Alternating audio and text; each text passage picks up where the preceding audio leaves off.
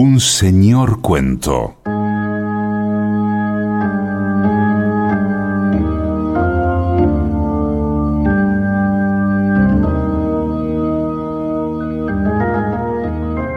De Haroldo Conti, Las doce ha bragado.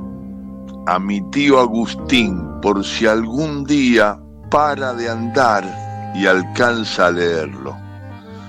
Bien, ahora mismo desde este invierno que empapa el pavimento y las paredes y las ropas y el alma, sí tenemos lo que sea, esa finita tristeza que se enrosca por dentro como una madreselva y en días así justo asoma sus floridas puntas por las orejas y la nariz y los ojos.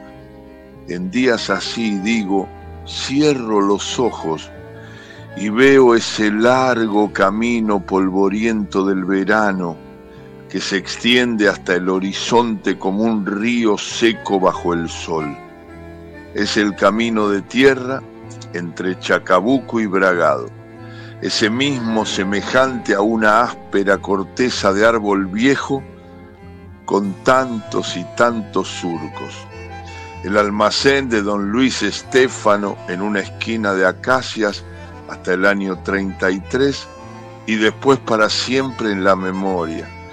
Y la de iglesias a la derecha más adelante, ya por el camino desastre, después esa loma que trepa brevemente hacia el cielo y después el puente sobre el río Salado, que es el mismo límite entre los dos partidos según dicen los carteles de chapa en una y otra punta, y uno, uno imagina que hay en el aire una línea invisible y que el aire es sutilmente distinto a cada lado de esa línea.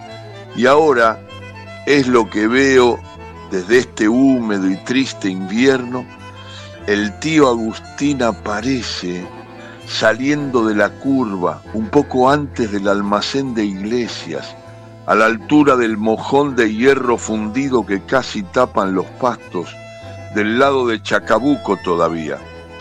Viene corriendo con sus largas piernas huesudas, perseguido por una nubecita de polvo y por un perro escuálido que ladra a sus zapatillas de badana la gente del almacén lo aplaude hasta que trepa a la loma y se pierde tras ella.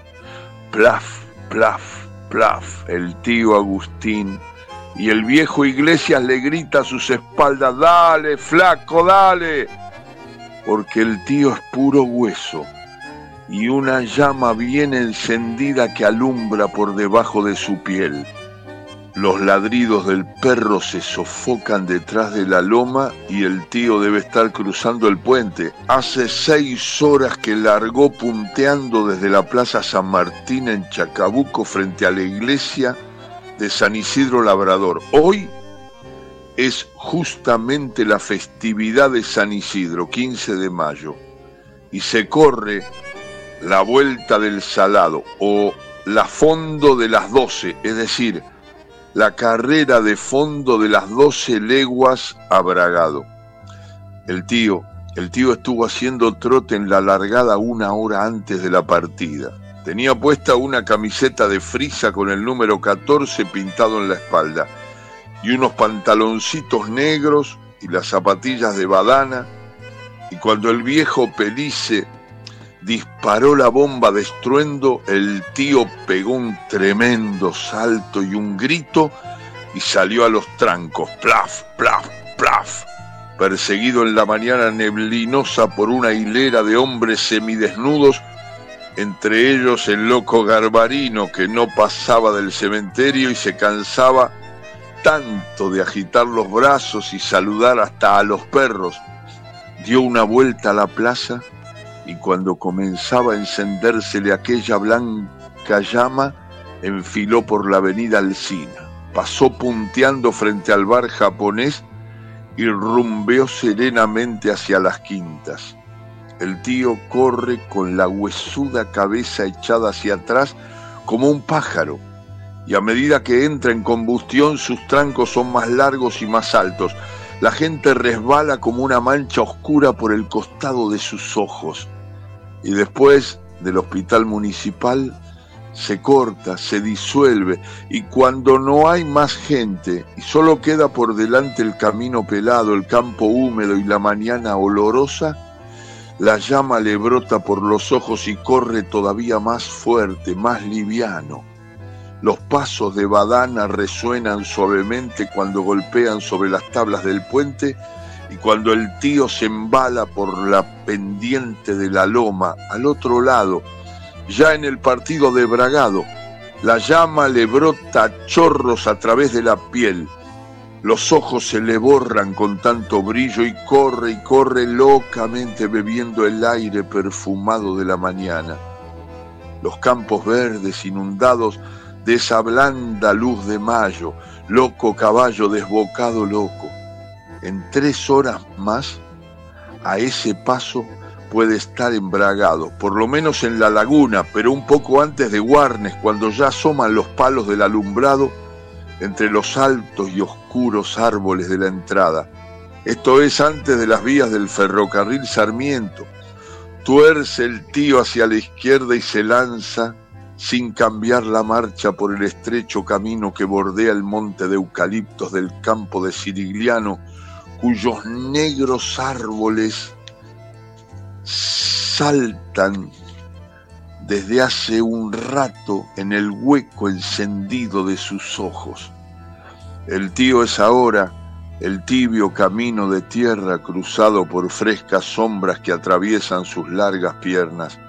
Corre y corre, saltando las sombras húmedas, blancos terrones de tierra, solo y alado, sobre este recuerdo, sobre puntos y líneas, sobre el raído invierno de mi tristeza, sobre años y tiempo siempre volante, eterno, perenne corredor de las doce abragado, el bravo tío Agustín empujando su intensa llama por aquel solitario camino, recruzado por espantados cuises y liebres y pájaros que arrancan veloces un poco antes de sus pasos.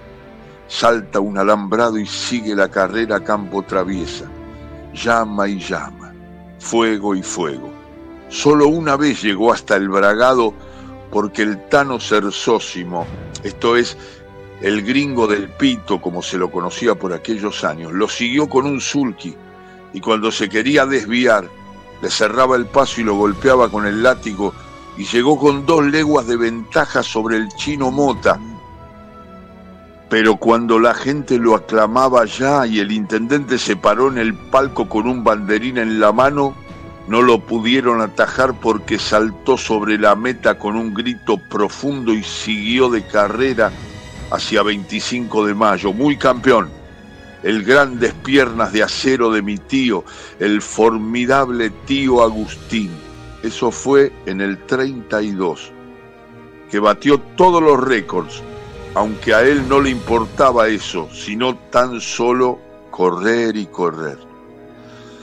Pero las otras voces torció a derecha o izquierda antes del bragado, aturdido por el campo, y algunos lo vieron y avisaron que el tío iba a los saltos entre las doradas espigas o las oscuras hebras de pasto o las chalas que brillaban como vidrios y azotaban sus duras piernas, espantando liebres y pájaros y cuises. Y un día o dos después lo hallaron dormido debajo del álamo Carolina, ese que se levanta solitario detrás del campo de Sirigliano y que desde el camino real parece todo un monte y que para el tío era su única meta reconocida y hasta ella corrió por premio o por mero gusto acompañado solo el día de San Isidro o un día cualquiera, mientras le duró por muchos años aquel berretín de caballo desbocado.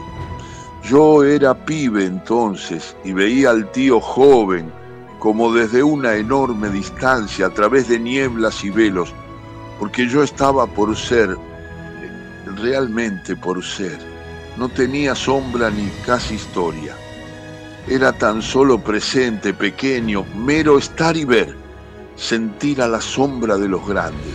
Mi abuelo ciego por terquedad que un día prometió rezar un millón de Padre Nuestros porque dijo que se le había aparecido Jesús, carpintero como él, mi padre, que entonces correteaba para el frigorífico La Blanca montado en un fragoroso forá, o la tía Juana, por siempre joven, que tenía un cuarto para ella sola y una cama muy alta que olía a jazmín y una escupidera de losa que parecía una sopera y un novio que venía todas las tardes a las cinco y se marchaba apenas caían las sombras en el patio de baldosas con la parra de uva, chinche, ¿te acordás?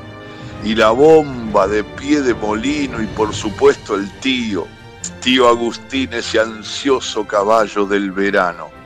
A veces cuando pateo la calle, cierro los ojos y aún sin cerrarlo lo veo pasar entre la gente al trote con su pantaloncito negro y la camisa de frisa y el número 14 en la espalda, que siempre me falló en la quiniela. Hmm. Lo veo, por ejemplo, trotar a las zancadas por el medio de corrientes o trasponer de un salto a Alem en dirección al puerto. Yo me suspendo y pienso y casi grito, ahí va mi tío, hijos de pu. Miren qué lindo loco. Pasa como entonces con la terca y dura mirada clavada en el horizonte con las narices anchas de viento, cavando el aire con sus largas, muy largas piernas. Después crecí, eché sombra como un árbol y hasta yo mismo participé en la fondo de las doce abragados. Pero no pasé del cementerio. Cuando doblé por el hospital, cuando doblé, vi a lo lejos los altos humos de los hornos de ladrillo, algo que supongo trastornaba al tío el cual quería darle alcance a cuanto se ponía al fondo del camino. Las sienes me empezaron a temblar y me dolían las encías como si fuese a echar un puñado de dientes. Al llegar al cementerio, rodé con un grito entre polvo, sudores y piernas que pasaron zumbando al lado de mi cabeza. El tío, el tío por ese entonces trabajaba en la carpintería del abuelo sobre el pasaje Intendente Beltrán frente a la plaza esa, General Necochea o, la otra, ¿cómo se llamaba? La Plaza del Mercado, donde está hoy la estación de colectivos.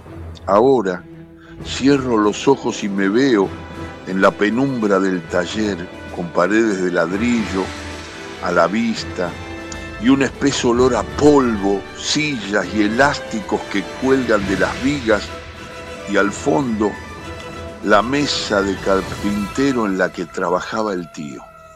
A veces no recuerdo al tío, sino que mi pensamiento se sujeta de un objeto cualquiera. Y ese objeto cubre casi todo el día. Hoy, por ejemplo, mientras cruzaba hasta el bar Falucho, aguantando el viento que barría la avenida Santa Fe, me acordé de buenas a primeras de aquella sierra de ingletes o de falsa escuadra que había en una punta de la mesa. El día crece lentamente alrededor de ese objeto, lo rodea como la pulpa de un fruto y el día en todo caso vale nada más que por eso. Aquella sierra que había sido construida en Inglaterra en 1895, que en consecuencia había atravesado el mar embalada cuidadosamente en un cajón de pinotea, me atraía misteriosamente. Era una sierra montada sobre un bastidor, con una empuñadura negra como la de una ametralladora, y servía para cortar marcos, escuadras, ángulos, encastres y demás cortes de precisión. La veo ahora mismo en el aire negra y pulida.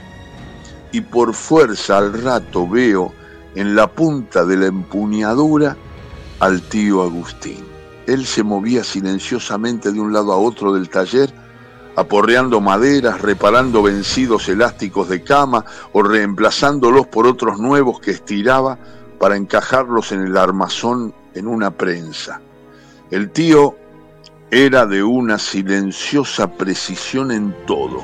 Yo me maravillaba de que hombre tan silencioso y preciso en sus movimientos produjese a ratos tanto ruido de una vez. Por ejemplo, cuando se calzaba un pañuelo negro delante de su aguda nariz, por ejemplo, echaba a andar aquella cardadora mecánica que era el supremo orgullo de la mueblería y carpintería, el mercurio.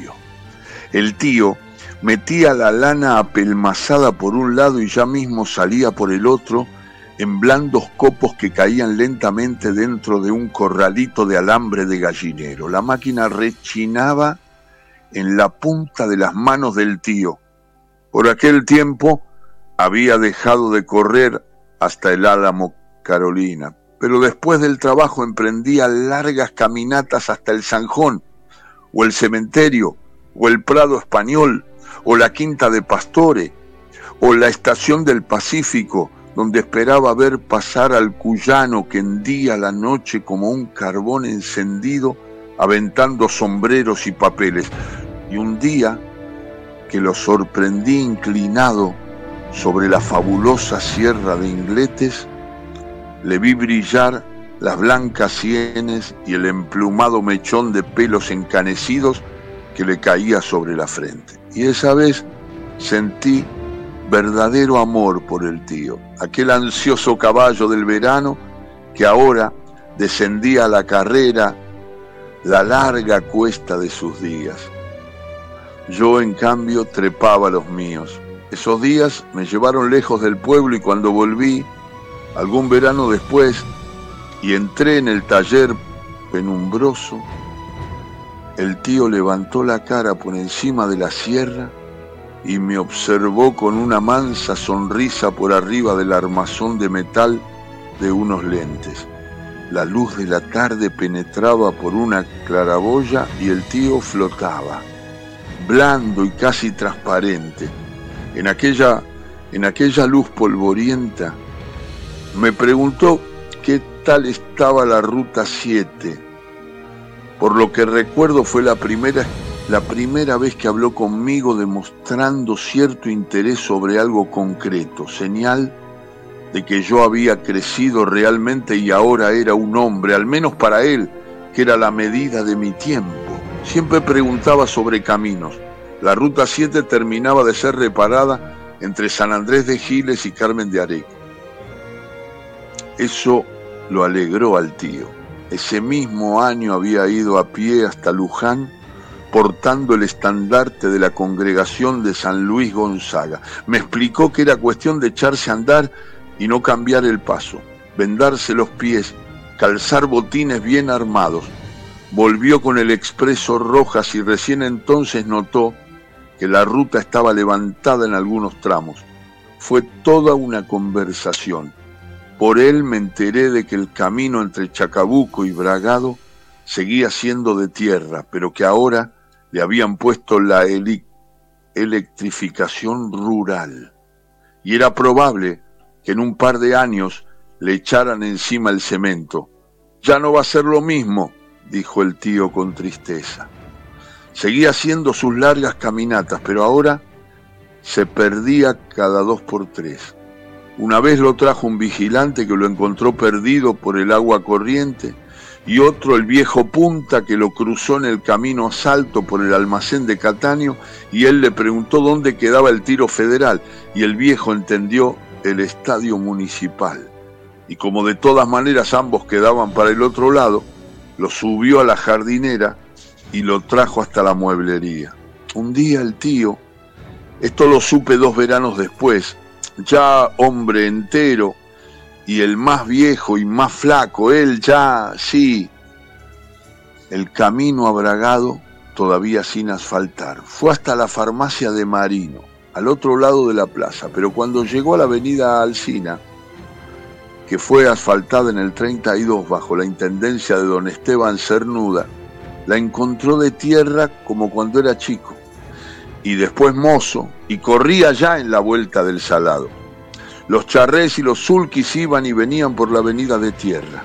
Algunos jinetes trotaban, El tío flaco, encorvado, vio con algo de sorpresa cómo avanzaba por el medio de la calle un landó descapotado como los de la cochería Grossi Hermanos, con la señorita Lombardi en su interior. El coche se detuvo justo frente del tío y la señorita Lombardi asomó su cabeza cubierta con una capelina de raso, apuntándole con su sombrilla de seda estampada, y le preguntó por la abuela Adela que había muerto si mal no recordaba, seis años atrás.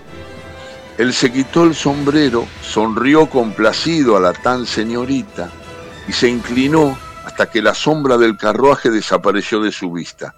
Naturalmente no cruzó la avenida, ni fue hasta la farmacia de Marino, porque en aquel tiempo la farmacia no existía.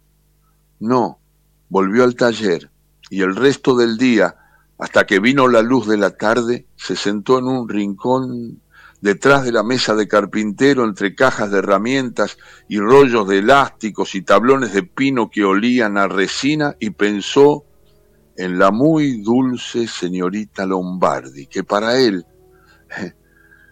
el tiempo le daba la razón, no iba a envejecer nunca. Quizá dentro de unos pocos días pensó, si se entrenaba un poco, podía volver a correr en la fondo de las doce abragado.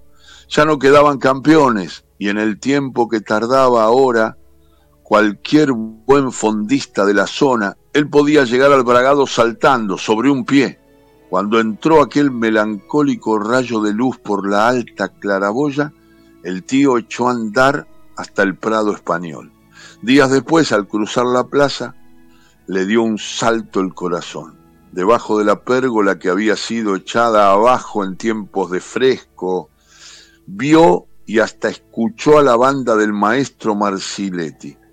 La banda tocaba aquel número de fuerza que le hacía temblar las piernas al tío. Y qué sé yo, no solo estaba aquella pérgola que semejaba una jaula, sino que hacia el lado del Palacio Municipal vio brillar entre los oscuros árboles al lago artificial que mandó rellenar el intendente Barcán y en el que el loco Garbarino se zambulló un 25 de mayo.